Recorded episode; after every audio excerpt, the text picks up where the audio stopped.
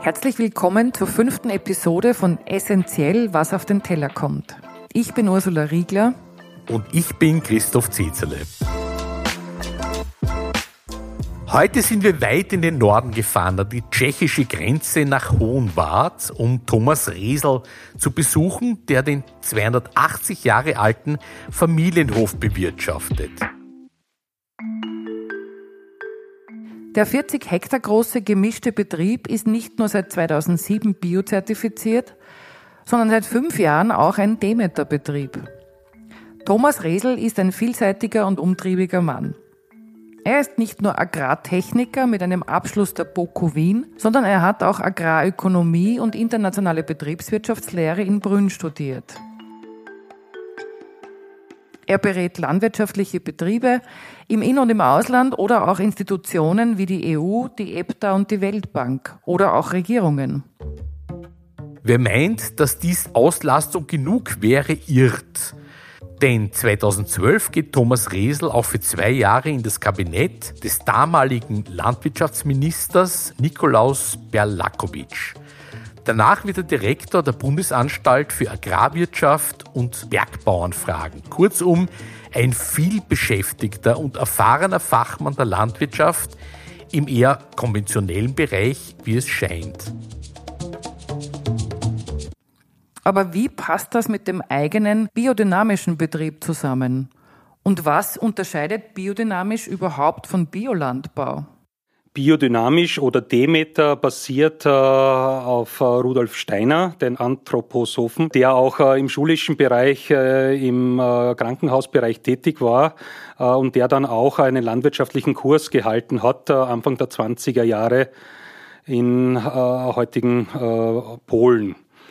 Der Grund damals war eigentlich, äh, dass die Auswirkungen der Chemie in der Landwirtschaft, Haber-Bosch-Verfahren wurde eingeführt, das heißt die Düngung, äh, Pflanzenschutz in der Landwirtschaft und dort Anfang der 20er Jahre vom letzten Jahrhundert schon äh, Leute gegeben, die sich Sorgen gemacht haben, was das für die Auswirkungen haben kann auf die Menschen in der Ernährung.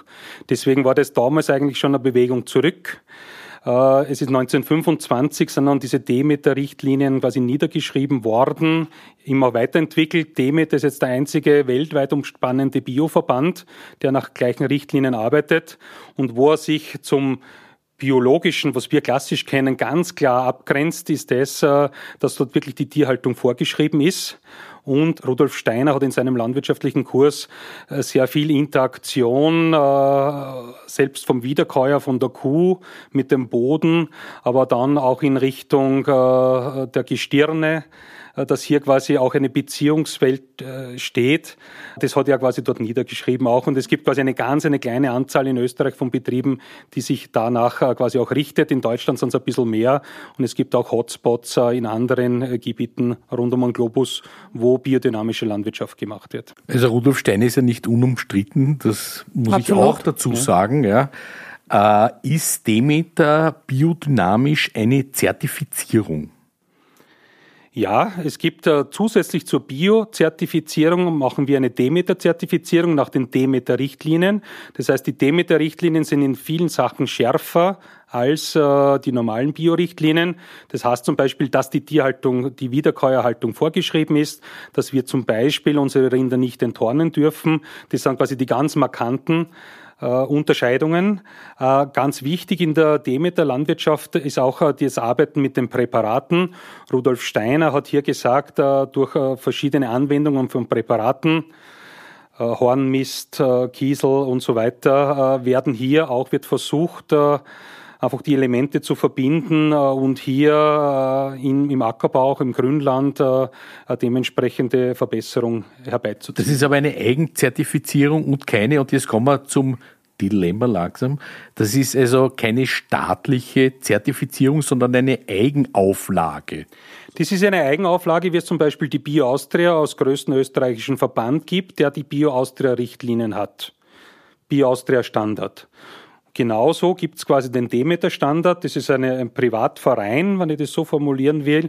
Der hat hier seine äh, Richtlinien vorschreibt. Und diese Richtlinien werden dann eigentlich vom selben Kontrolleur, der auch Bio kontrolliert, der zertifiziert auch das Demeter dann mit. Mhm.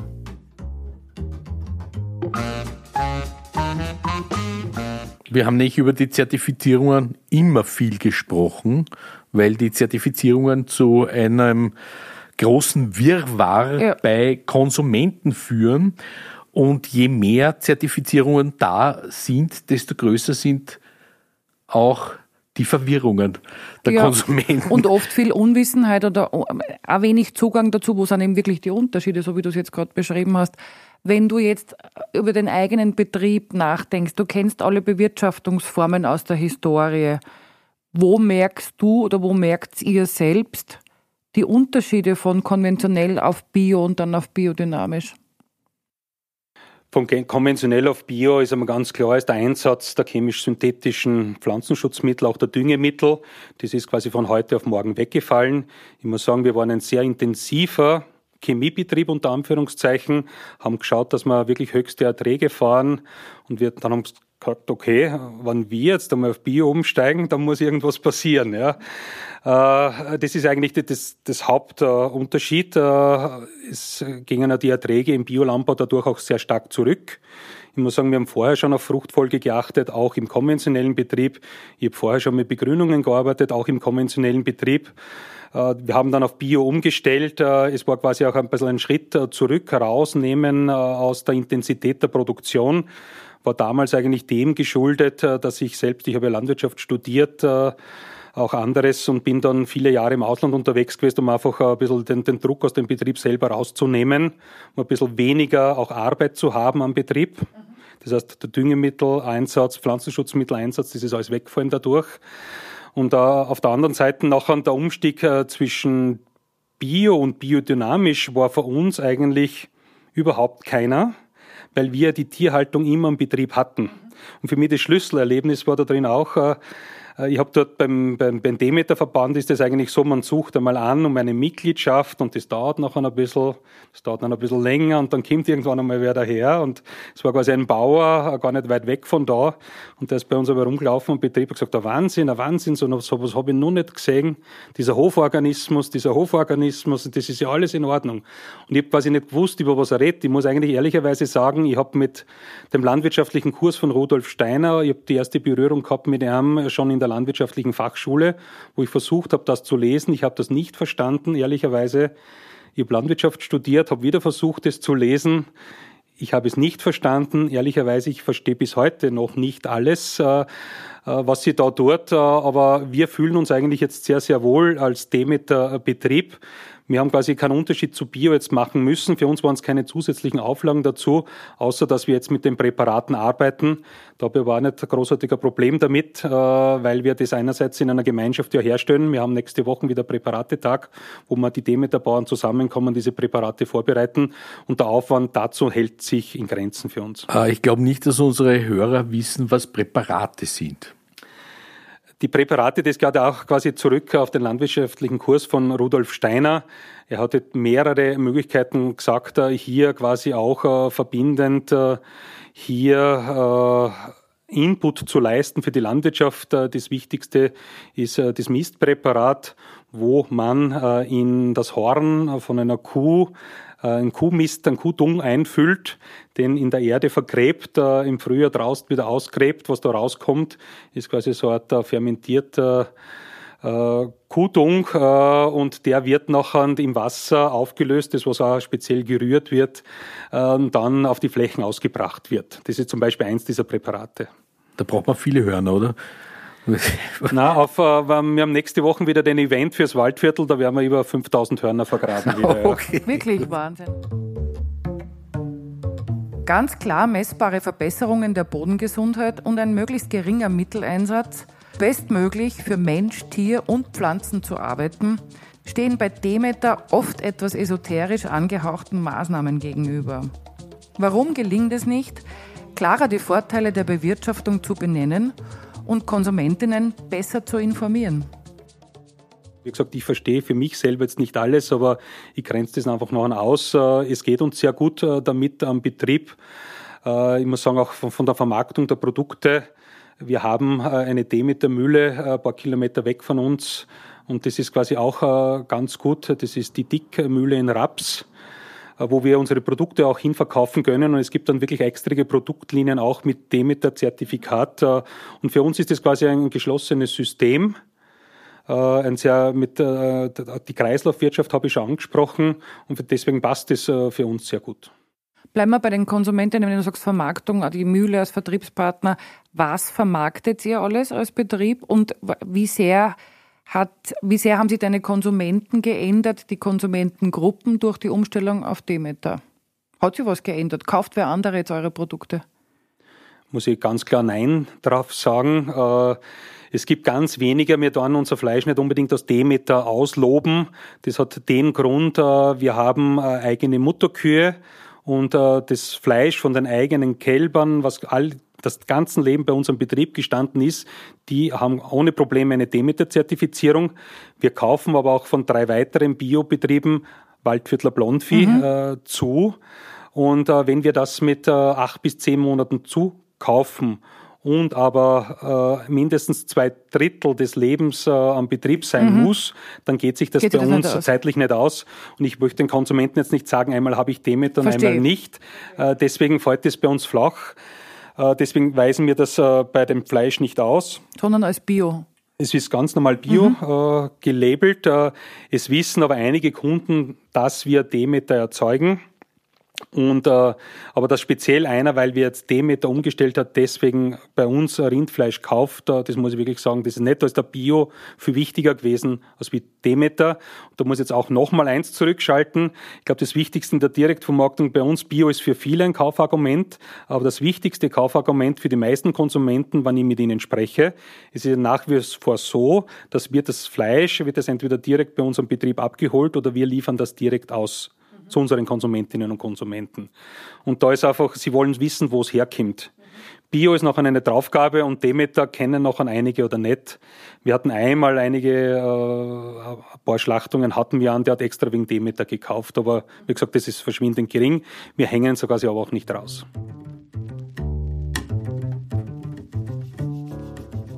Wie wirkt sich eure Bewirtschaftungsform auf deine Beratertätigkeit aus? Hast du ein gewisses Sendungsbewusstsein und versuchst, deine Kunden und Projektpartner auch für bio- und biodynamische Bewirtschaftung zu gewinnen oder trennst du das? Nein, ich habe da überhaupt kein Sendungsbewusstsein. Ich will keinem vorschreiben, was er isst. Und ich will also, auch, man kann ja auch motivieren, nicht vorschreiben. Und ich will auch keinem vorschreiben, wie er seine Landwirtschaft. Ich glaube, dass, dass beide Bereiche, wenn man konventionell und bio hernimmt, äh, ihre Notwendigkeit in sich haben. Äh, ich bin ja selbst der Autor einer Studie, wo es mit den Bioerträgen in Österreich die sich auseinandersetzt damit. Wir sehen dort sehr stark, äh, dass in der Biolandwirtschaft geringere Erträge eingefahren werden können. Das ist aber nicht nachteilig, äh, aber es geht da irgendwann einmal darum, mit den Ernährungsgewohnheiten müssen wir quasi auch die Weltbevölkerung irgendwann einmal ernähren. Und da wird es halt quasi nicht, es wird schwierig sein, hier auf einen Teil ganz zu verzichten. Es gibt ja sehr viele neuere Ansätze, wo man zum Beispiel versucht, in der konventionellen Landwirtschaft, das macht Österreich schon eigentlich seit 1995 sehr restriktiv, hier quasi mit Maßnahmen aus dem Umweltprogramm die Produktion äh, ein bisschen zurückzunehmen, hier äh, Flächen, Biodiversitätsflächen, andere Sachen zur Verfügung zu stellen, um hier äh, quasi den Einsatz dieser chemisch-synthetischen Mitteln in der Landwirtschaft zurückzufahren. Äh, aber und hier auch ein Qualitätsbewusstsein quasi zu haben, aber nicht ganz komplett in die Bioschiene abzugleiten. Wir, wir sehen ganz stark am Markt, äh, dass Bio, äh, gerade wenn man sich die Werbung anschaut, wir glauben, wir haben einen 100% Bioanteil im, im Essen. In Österreich seien du das ganz anders.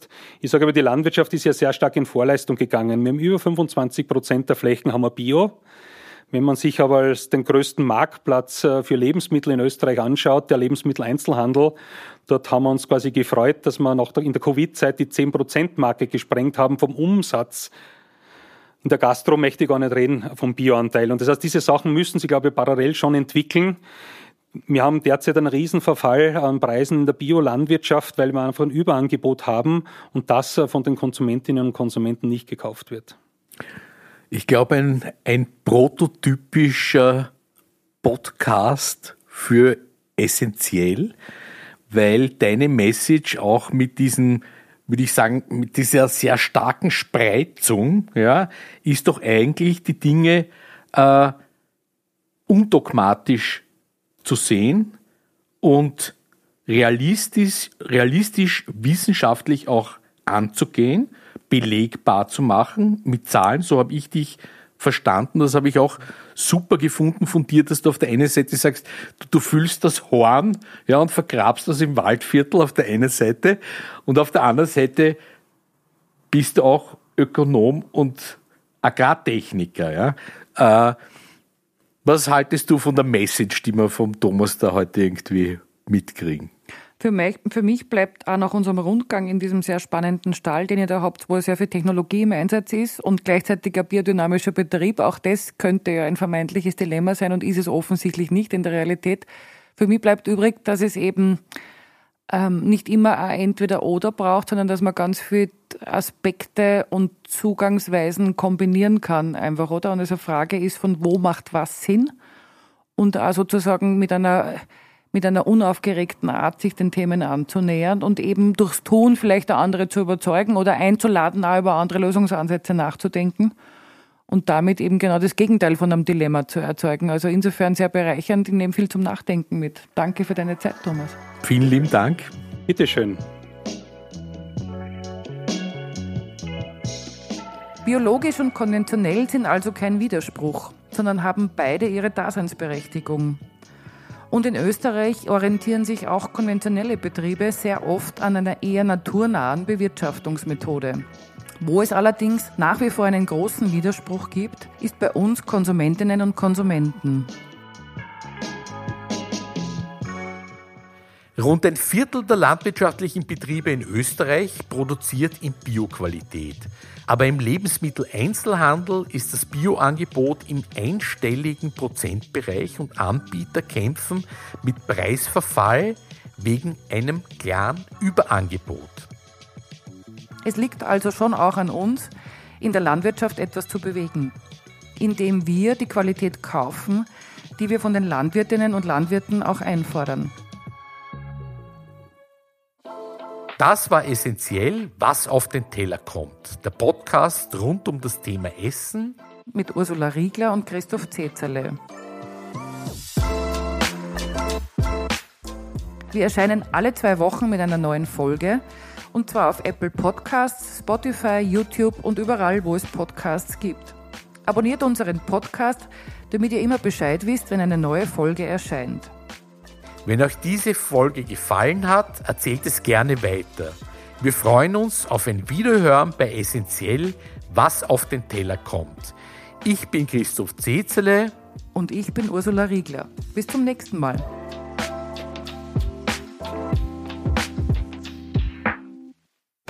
Produziert von Georg Frera und dem Team Audio Funnel.